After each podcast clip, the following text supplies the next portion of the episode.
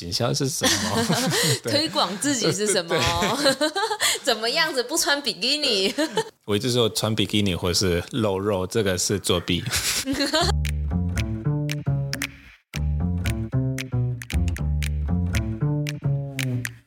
Hello，欢迎来到山水户外，什么都可以聊的户外平台。这里是户外人说说。你在台湾啊，创立这一个帆船学校，在于一些公文上啊，或者申请上，会不会遇到一些什么样子的困难？台湾的水域的历史是是比较特别，所以这些应该是在国外我不会特别考虑申请，或是会遇到问题。然后在台湾其实有蛮多的水域的部分都被管理的很严，然后很多东西就不能做。呃，比如说港口啊，你要去你要去申请，就是港口就是下水，就是很难，也都是被渔民管制，然后好像不太接受新的人进来做新的事情。然后我一开始觉得这个是好像没有道理啊，但是的确是台湾是这样的，然后需要通过很多很多的关系，才可以把东西做比较简单一点。现在是我不是说现在不辛苦，但是呃，我今年有开始进入一个，我做了这个三年四年，会开始被看见，所以现在政府会稍微帮我一下，这个是差非常非常的多。我以前是每次要下海或是去港口，我就是一大堆的公文啊，还是要收到很多人的渔民的威胁啊，或是很多人这这不行，然后现在。比较轻松，嗯，所以他们是会怎么样子去做，让你知道他们的情绪？你说政府吗？对，或者是渔民？我记得第一次我成立学校，然后过了一年，然后我就开始找在海上，我那里可以训练。反正这里的港口也没有很多，所以我去一个叫新浪港这个地方，然后我又申请是说，好，我给我一个小空间，我可以放一个货柜或是一个架子，然后可以我们要执行训练，我们从这里下水。政府的回答是说，以渔民的意见，他们的角度来说，对。然后我觉得，因为那时候我是申请教育处，因为教育处是我在做教育，所以说应该是我的单位。然后教教育处就是不敢说什么，所以他们就直接推我去渔业课，渔业课是管理港口。然后刚他们就说看渔民觉得怎么样，然后我们去跟渔民开会，然后他们说我们不要你，然后政府说哦好，渔民说中文不要你就没办法，就这样子。对，然后就是哦好，然后那时候就很不可思议啊，就是某一些人说不要，然后就是可以拒绝，然后就这样。那你怎么去克服？嗯，那时候就真的没办法，所以找其他的地方。第二年我们就搬到金樽那边，港口比较大。然后这个是因为其中一个帆船队的家长他们是住那边，然后认识谁，然后我们就开了半年的会议，跟什么一个渔民代表、跟村长、跟乡长、跟什么什么。后来有一些渔民说：“好，我们就让你试试看。”但是他们不是同意啊，就是有一些人支持，有些人不支持。然后我们去那边进行训练，不支持的那个那些渔民会来骂我们。有丢鸡蛋吗？没有，但是 他们就是他们就是所有的东西抱怨，是你们车在这里会挡到我们的路，你们装放在这里会影响到我们的航线，我们的什么一大堆的问题，是真的上课很不舒服。好一点，至少就可以可以做。所以那时候是觉得好，没关系，就不要听他们。后来就疫情来了，我们就是半年多没有再做太多训练，然后现在是今年有一些政府单位有开始看见或是喜欢我在做的事情，所以他们问我，你哪里需要帮忙，我说这个是一个很重要的，是我需要有一个港口，我可以频繁的使用，然后不要一直被威胁，一直被什么什么，我们就回去我三年前的那个新浪港，然后现在是我我可以。下海就没有一大堆的问题。嗯，所以你们现在的基地是在那个港口吗？对，这个是最理想的，但是没有办法，呃，因为还是渔民的反对还是蛮大的。但是我的基地是现在是在三院，但是我的比较大的船就是教练艇，我没有办法在沙子拉，我都放在港口，然后从港口我就开过去海上。你在台湾会有一些自己的教练团队，嗯、你是怎么样去挑选他们，或者是他们必须要有哪一些特质？觉得这是做这个行业必须要有的。这个也是一个很大的问题。台湾帆船教练不多，是，而且没有这个文化，所以怎么样挑选，还蛮好奇的。我也是一开始很有点担心，说好，我现在开始有学生，但是如果学生变多一点，我会需要有教练，但是没有教练。对，啊、呃，我那时候是一点点的策略，是我去台东大学的体育系招独木舟、游泳、冲浪教练，他们就跟运动随性有关，然后跟他们说，哎，我在做这个运动，有可能你们有兴趣，你们要不要？做一个交换，就是我教你们，然后我就可以跟你们工作这样。嗯，然后这样开始，呃，然后这个还是一直在做的。然后最近因为学校也是在全台湾有点被看见，呃，我现在有一个中基隆的海洋大学的教练来的，然后有时候会带朋友，然后也是有一个以前是新北的选手，他因为大学的关系，他就来搬到台东，然后他是我的教练。所以有点不动来源的，但是现在有有一个团队，团队的人是你可以信任的，然后他们又有一些水上的活动经验。对，但是有有不动的，我就不动的进度，比如说那个是一个女生从海洋大学来的，她的能力是非常厉害，她就是一个帆船教练，所以我其实我不需要教她什么。现在的有一些孩子，大学的孩子，嗯、他们应该是开创的能力很好，但是他们在教育的方面当教练，这个要学习。是没错。然后相反的，比如说我现在有一个一个女生，这是一个妈妈，她以前是独木舟跟攀岩教练，因为养小孩，然后这段时间没有工作，然后她回来。她想要呃学新的东西，所以我觉得她教育的部分跟责任风险考量是非常厉害。帆船的部分她在学，所以我觉得每个人的优点跟缺点是不同的，所以我们一起就是可以做这些。那代表你在人与人之间蛮能够去理解别人的想法，然后找出一个很不错的平衡点去共事。我我尽量，我觉得我。工作的团队应该是我最重要的东西，因为这个活动的风险就比较高，所以不能随便。如果那个人我没办法信任，就就不行了。我们也会花很多密集的时间，比如说我们在暑假应该是两个月这种就不休息了，两每天每天每天工作，是跟这个团队要非常的好，才可以做得到这么这么累的工作。嗯，因为我觉得在一个办公室，你就可以跟一个人不舒服没关系了，反正是你八到五，就是后来就下班没有看到那个人。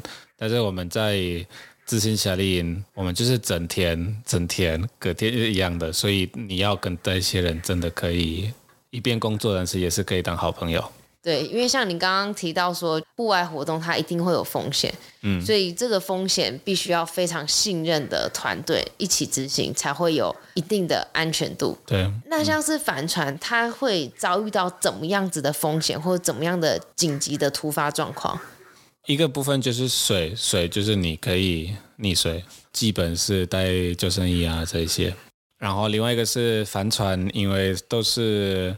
乘风的活动很容易就所有的孩子被打散。一个独木舟可以抛的距离，大部分是你划多快。在船上，如果你不敢马，你就会被风风吹走。我们的做法都是，这也不是我们的做法，是帆船这个运动的做法，是用教练艇，只有一个引擎的比较。有力量的船就是可以借护或是拉回来的这个部分，嗯，然后另外一个是应该是最呃复杂，因为要通过经验跟专业是风险考量，天气都会变，有时候可以预测，有时候没有办法预测，然后学生的能力不一样的，所以一个八岁的孩子跟一个十二岁的孩子或是一个青少年可以克服的危险是不一样的，所以教练要去评估每天有哪一些人。那些人是怎么样，然后多少，然后天气怎么样，才会执行我们下几艘船啊，或是我们要不要上课，也是有可能。这个是每天都要去决定。所以你们这样的课程是变化非常大吗？比其他的运动对变化蛮大的。所以这些的学生们，他也要因应着自然的条件去更改自己的时间。对，但是我觉得这个是一个缺点，但是也是一个优点，因为你要做这些大自然的运动，你就要跟着大自然的频率，你不能勉强他。一个部分是我们要教孩子这个部分，另外一个是要教家长这个部分，因为家长有时候也说，哦，就我报名这个活动是一定要执行的。对不起，这个不是室内的桌球，这个就是帆船，然后就教练说危险就是危险。我做了这个运动好几年，有时候真的很 很难过，你要去玩就没有办法玩，天气不好，但是就可以玩的时候就是好好享受。目前开始教学到现在。针对台湾的家长们对于这项运动的看法是什么样子的？你说家长的看法吗？对，家长都是送小朋友来学习嘛。那家长他是抱着一个，哎、嗯，我的小朋友就是来这个夏令营很开心，还是他想要让小朋友去磨练这个冒险精神？我觉得都有啊，就是应该是说我最受到感动。是那一些家长，因为是通过夏令营或者我们平凡的课程，有孩子有喜欢这个运动，然后家长有去开始认识这个运动，然后去了解，就是对这些家庭是影响很大，因为就可以把我的世界就给他们看，他们就会一个很大的改变。嗯，但是当然也是有家长，他们就是反正我们是一个运动项目，算补习班，但是 反正都都有了。你刚刚讲到一句，我觉得真的超棒了。你是说你想要把你的世界给他们看？哇，这个真的是一个教育家才说得出来的一句话。谢谢。是真的。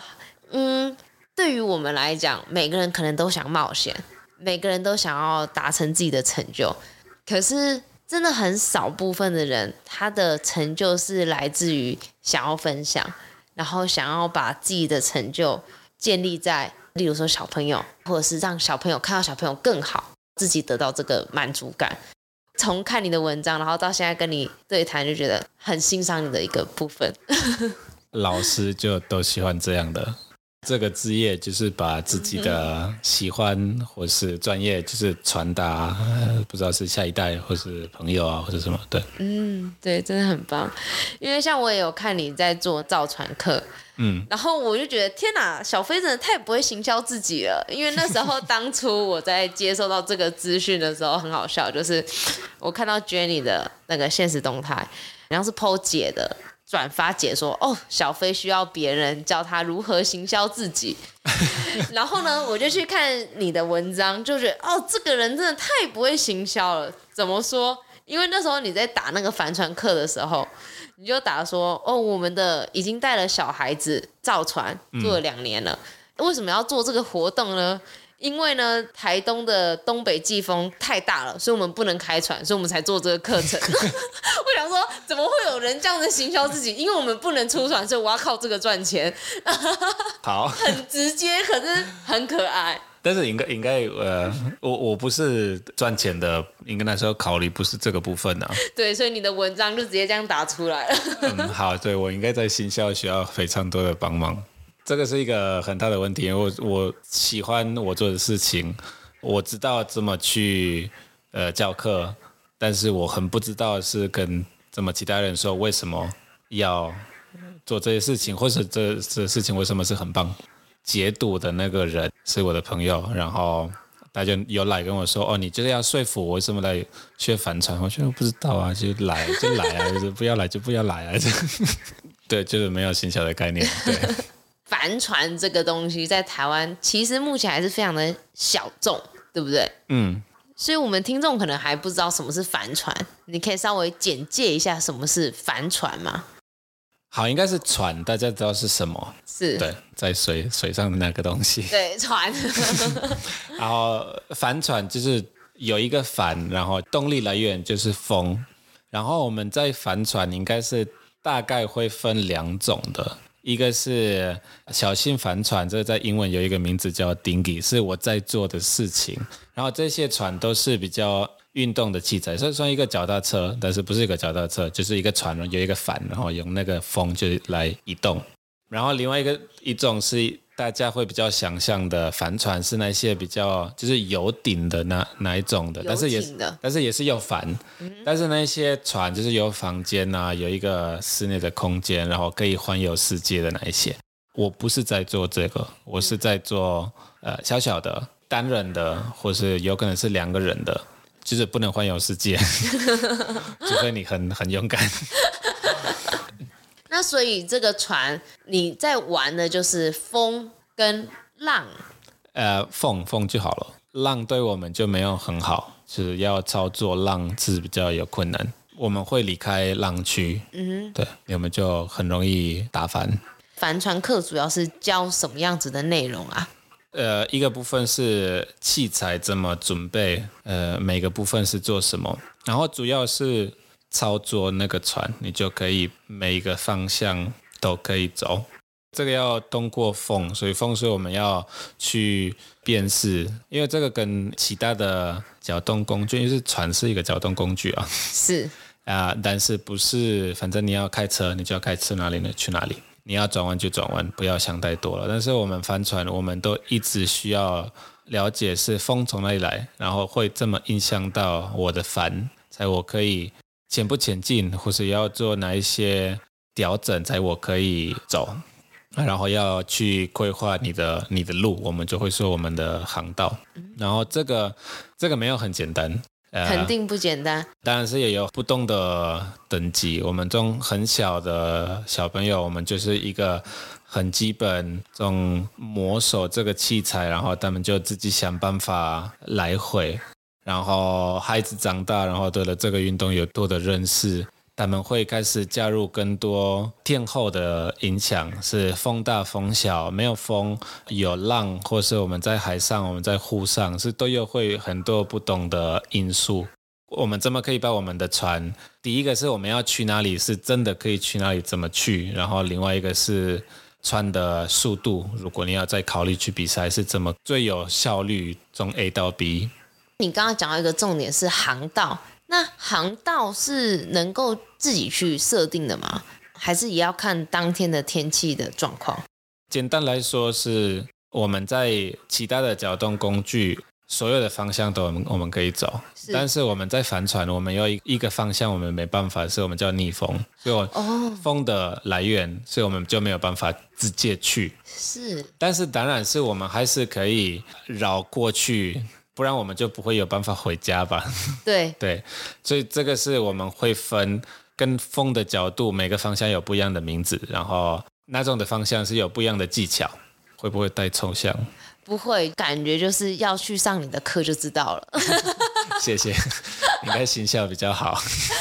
那像是你们也是会有去参加一些比赛吗？嗯，那也是当天的大自然的情况去。决定这个赛事呢，还是每个人当时有不一样的技巧，然后去赢得这个比赛？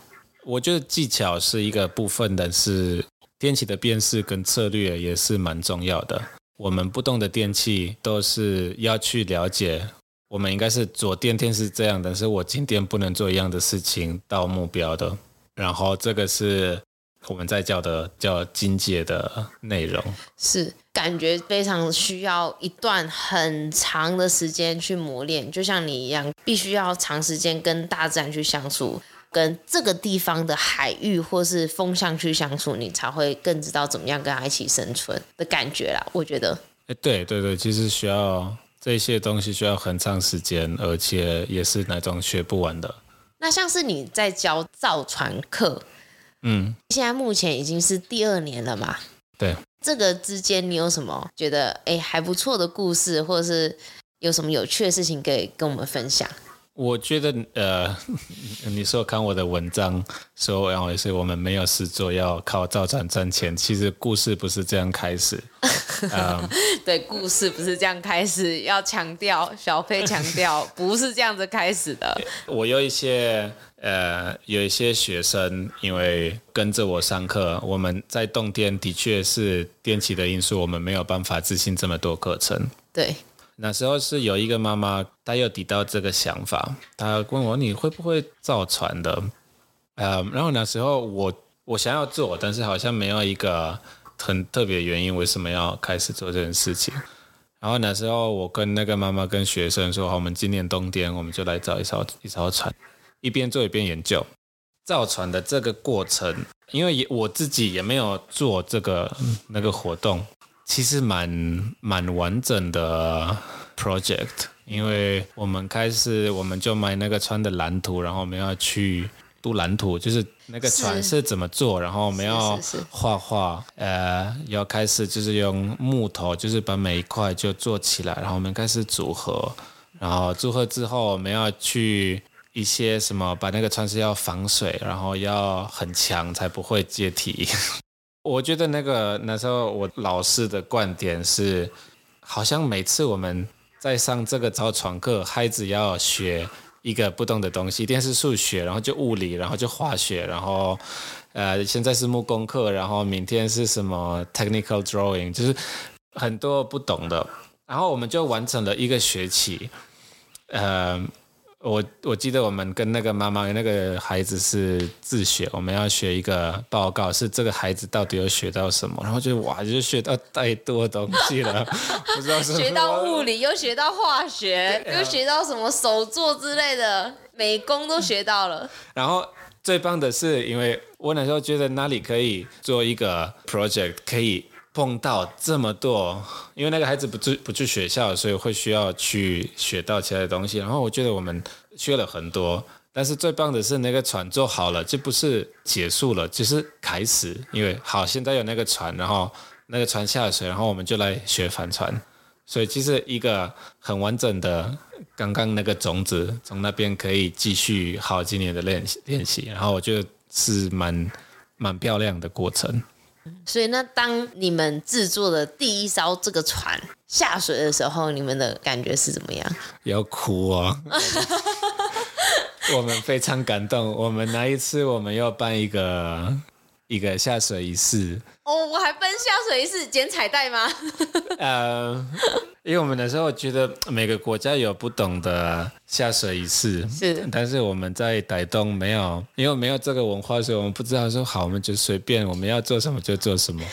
然后那个妈妈有准备一些蛋糕，然后我又把一些照片，就是些我们的过程让大家看，我就不在网络，反正我觉得不应该不会有人来，然后也应该有三十几个朋友来，然后真的就。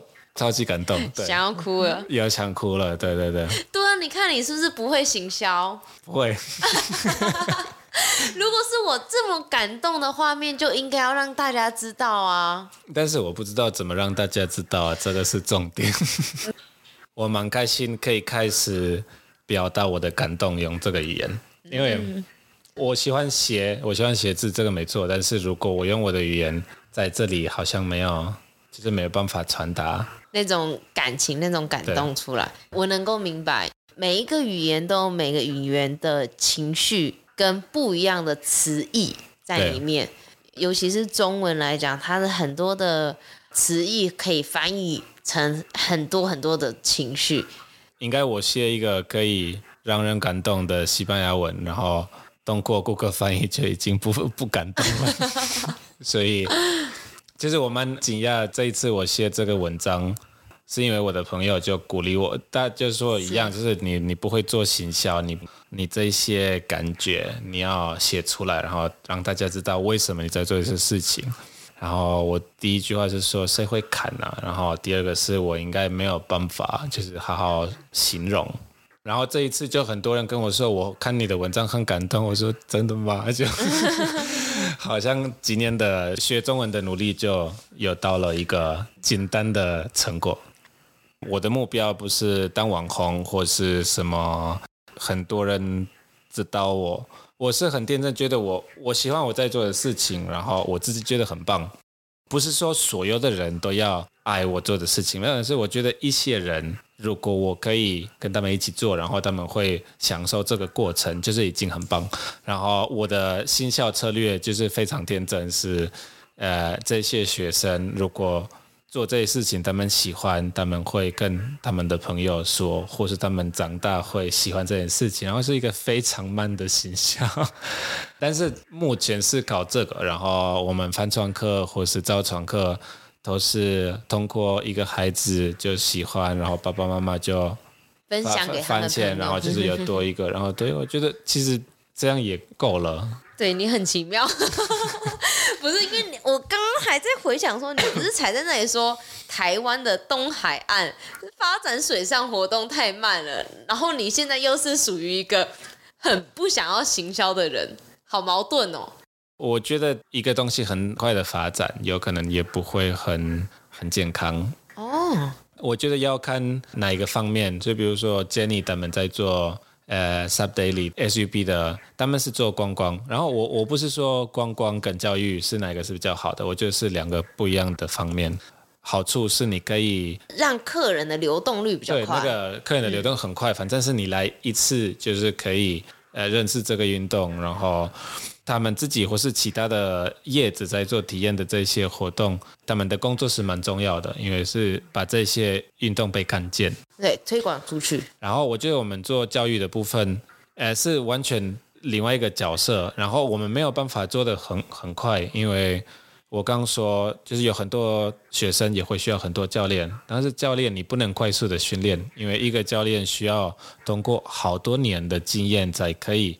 真的当一个教练，所以如果假设我现在的行销是超级棒，然后我每次夏令营我有两百个学生，但是我没有符合的教练，所以我觉得一步一步好，要多一些学生，多一些教练，多一些这样，然后就很慢的长大，是蛮踏实。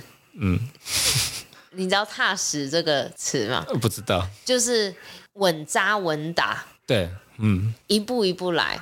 哎，这个事情我能够做，我做得到，我有信心，再继续下一步，慢慢的成长。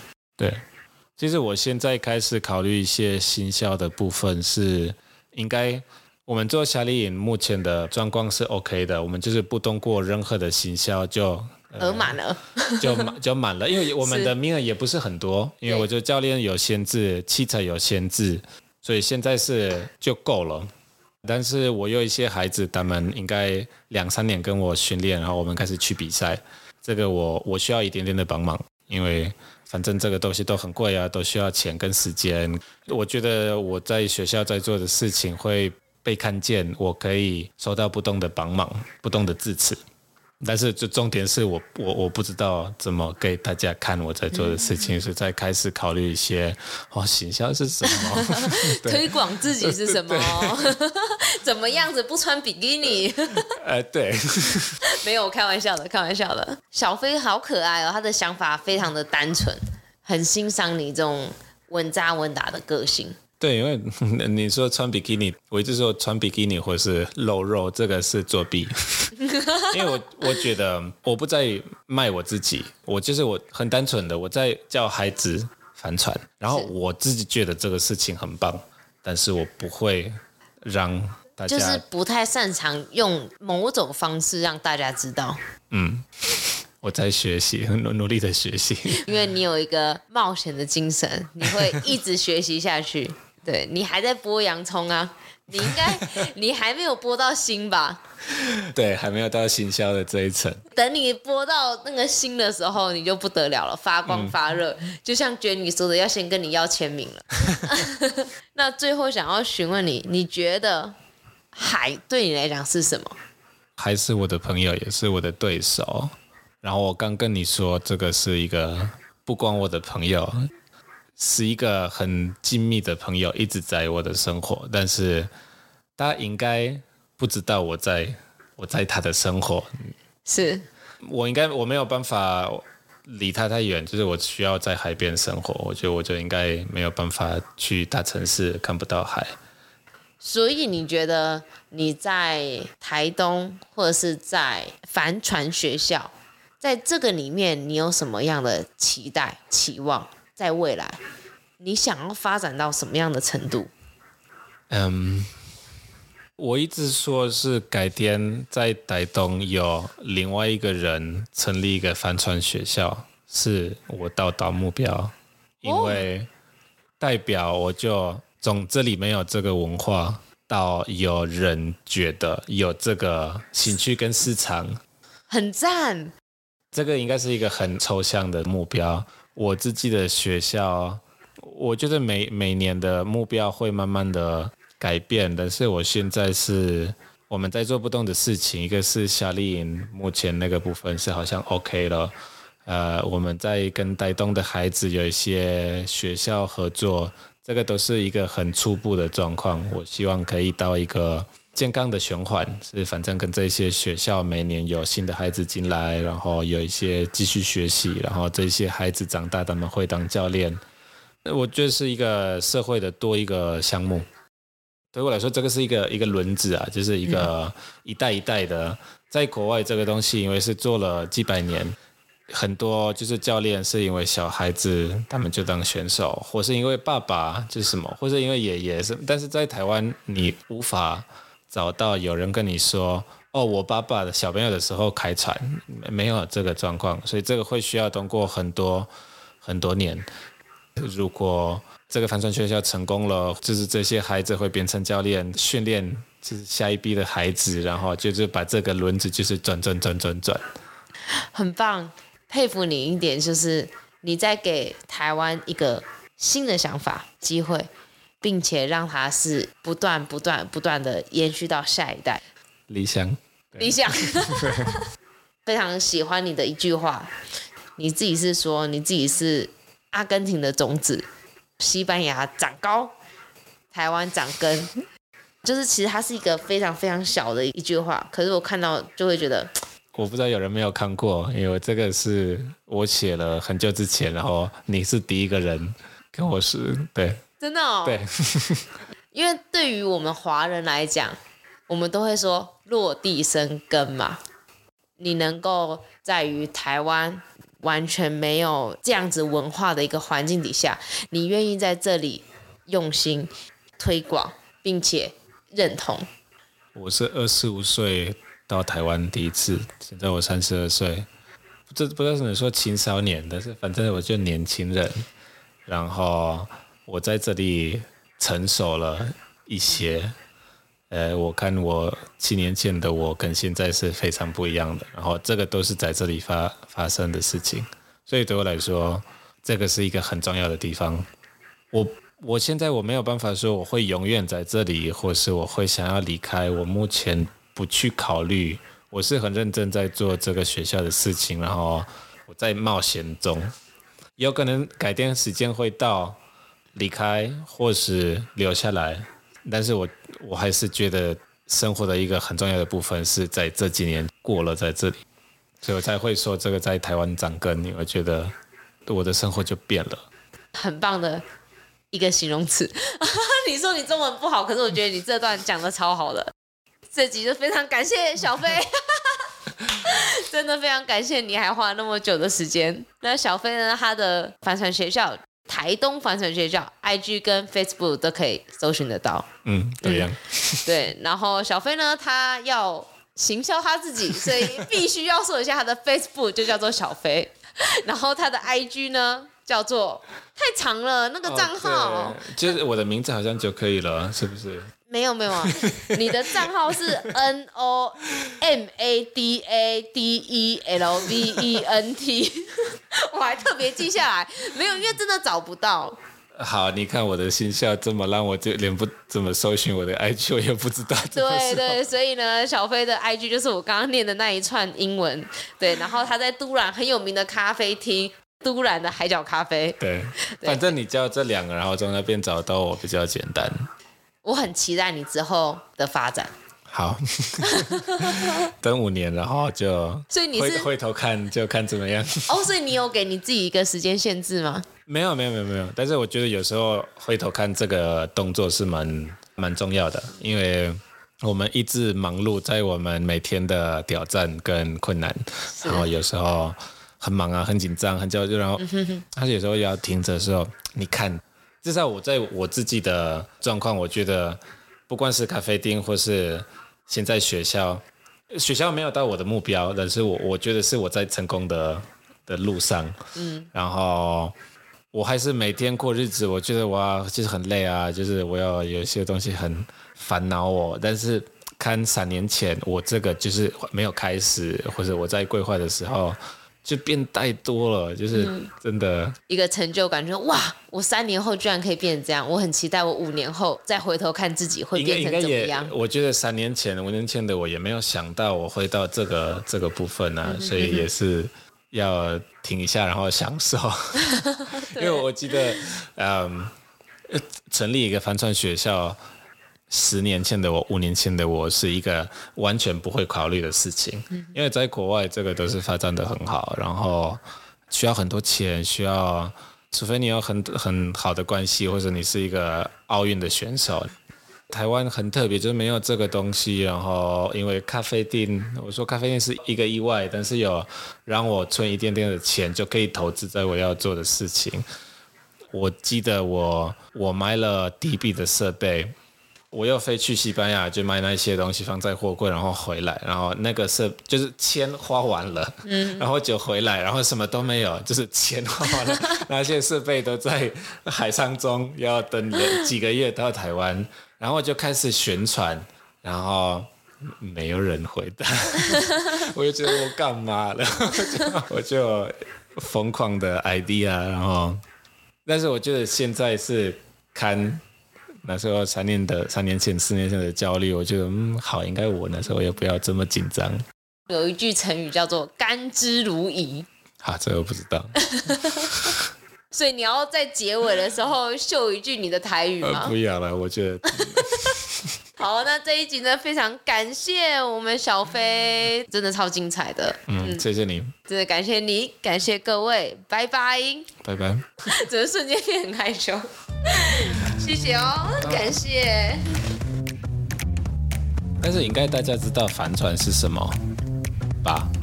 我不知道。